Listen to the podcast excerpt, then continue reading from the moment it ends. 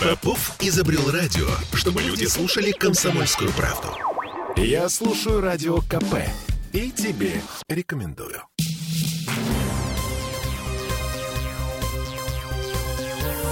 Темы дня.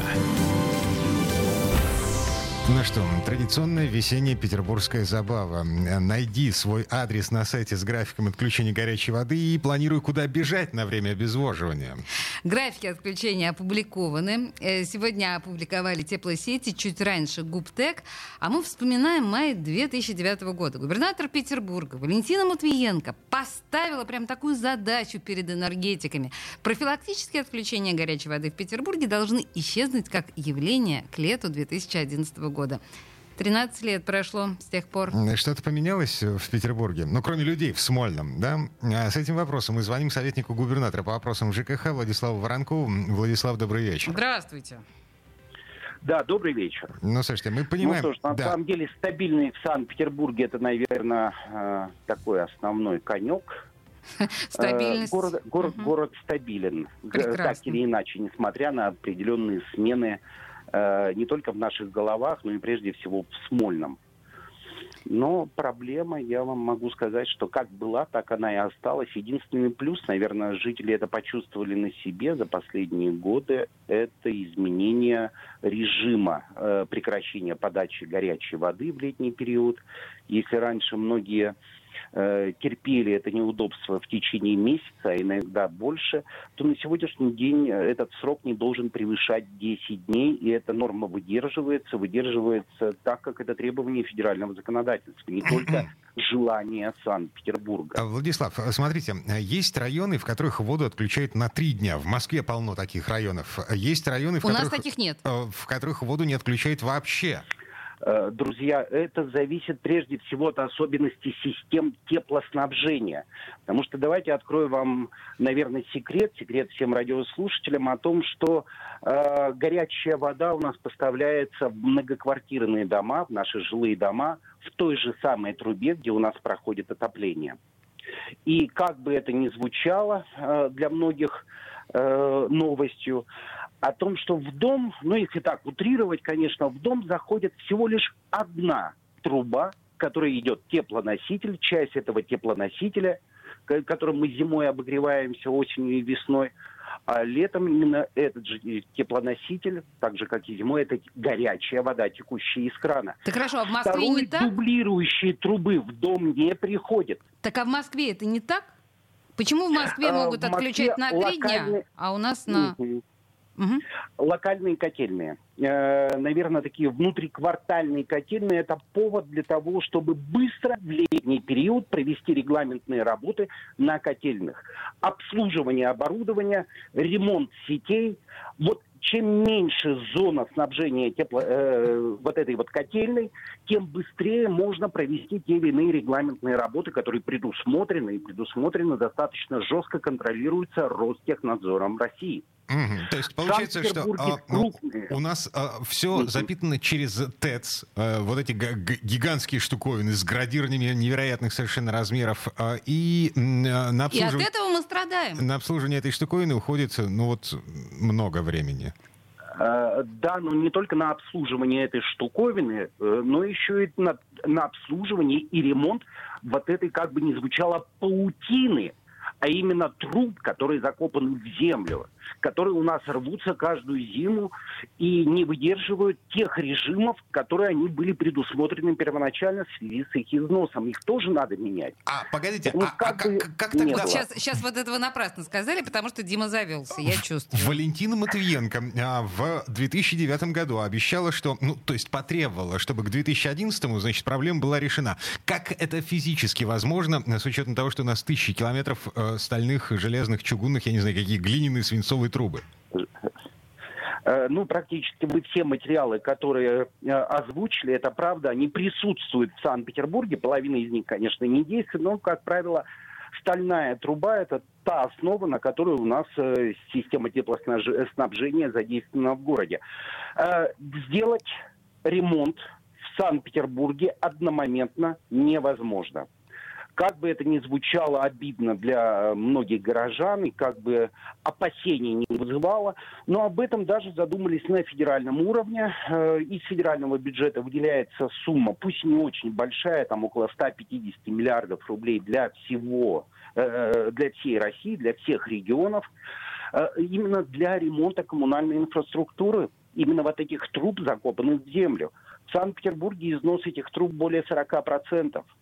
И это, э, скажем, не то, что недопустимо, это опасно. Насколько это опасно, мы с вами каждую зиму э, проживаем в опасении, в неком страхе о том, что даже передвигаясь по улице, не только наши автомобили уходят под асфальт в эти размывы, но и также э, люди могут пострадать. Гибнут Городские люди, да. власти выделяют деньги, безусловно. Очень серьезная работа ведется э, с ресурсоснабжающими организациями, в ответственность которых вменяется именно содержание этих сетей. Крупные монополисты в городе Санкт-Петербурге, это ГУПТЭК, ТГК-1, э, Петербург Теплоэнерго, все хорошо, они выполняют какие-то работы, но выполняют работы только в рамках того э, финансирования, которое они смогли э, получить либо заработать. Mm-hmm. Почему слово заработать? Э, опять открою секрет в тарифе на тепло, в тарифе на воду, и также остальные ресурсы у нас К... с вами заложено. Которые у нас регулярно, между прочим, повышаются. Этих, да. А повышаются по той причине, что не стоимость газа увеличивается, не стоимость нагрева этого газа увеличивается э, настолько. Прежде всего необходимы денежные средства для ремонта сетей. И кто, как не мы с вами, жители Санкт-Петербурга, за счет э, нашего тарифа на тепло, на воду оплачиваем эти работы – город, безусловно, помогает. Тогда уж зачем, э, скажем так, э, порождать такую сложную систему. Угу. Мое мнение, ну это мое мнение, город э, может себе забрать эти сети в собственность и сам их за счет бюджетных средств содержать, обслуживать, ремонтировать и менять. А ресурсоснабжающие организации будут заниматься э, производством того или иного вида ресурса. Угу. А, э, я той или иной объективной тарифной составляющей. Владислав, все-таки вернемся э, к началу моего вопроса. За счет чего у Валентины Матвиенко 13 лет назад э, был такой оптимизм, что проблему можно решить? Будет звучать, может быть, не совсем корректно, но проблему она начала решать. С уважением к Валентине Ивановне отношусь, но срок с 30 дней Э, отсутствие горячей воды в летний период сократился до 10. Проблема сдвинулась с мертвой точки. В последующем была под, подкреплена федеральным законодательством. Но э, для э, мнения, наверное, э, нас с вами, надо понимать, что на уровне Российской Федерации был сделан очень неплохой посыл Э, ко всем регионам Российской Федерации, которые должны были уйти от системы центрального теплоснабжения и водоснабжения э, в горячей воде э, и перейти на закрытые системы горячего водоснабжения. В каждом доме, в каждом дворе, ну где это предусмотрено, где можно предусмотреть, должна быть установлена либо автономная котельная, либо оборудование, позволяющее из холодной воды питьевой с помощью нагрева получать горячую воду, которая течет у нас с вами из крана. Угу. То есть ну, это, это, это как... Да, да. Э, вот у да. меня в ванной комнате стоит бойлер, который я включаю, когда у меня отключают горячую воду. Он подогревает воду, которая поступает в мою квартиру по трубе с холодной водой. Он берет холодную, делает ее горячей. Вот такой же бойлер, допустим, в подвале жилого дома. Только большой, на весь дом. Прекрасное решение. Да, как вариант, это может быть, это реализовано в Санкт-Петербурге очень во многих домах.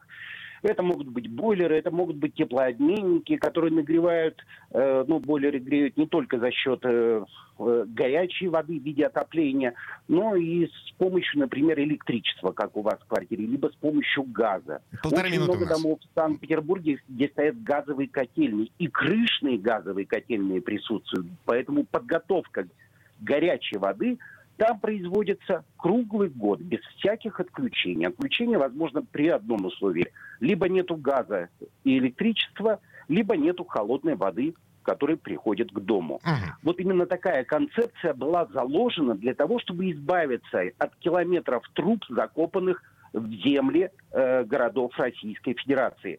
И закопаны они там в 50-х, 60-х годах. Поэтому можно сказать с полной ответственностью, что один из вариантов, который, который был э, реализован во многих европейских городах, в, некоторых городах Российской Федерации, но на сегодняшний день оптимизма поубавилось по одной причине, что правительство хоть и давала срок, там около уже шести лет эта программа должна быть реализована и сделана, и до конца доведена, э, но, насколько я знаю, у нас постановление правительства обязательность перехода на закрытые системы горячего водоснабжения э, отменили на уровне правительства Российской Федерации. Oh. Так, вот на этой пессимистичной ноте... Обязательность. Ага. А мы по поставим многоточие. Владислав Воронков был у нас на связи, советник губернатора Петербурга по вопросам э, жилищно-коммунального хозяйства. И мы что, мы запасаемся тазиками по-прежнему? Ну, по-прежнему. В 20 а веке, как при советской власти. Владислав, спасибо вам, хорошего вечера. Но, кажется, разговор с вами еще не закончен. Мы вернемся буквально через пару минут. Темы дня. Я слушаю Радио КП, потому что здесь самые осведомленные эксперты. И тебе рекомендую.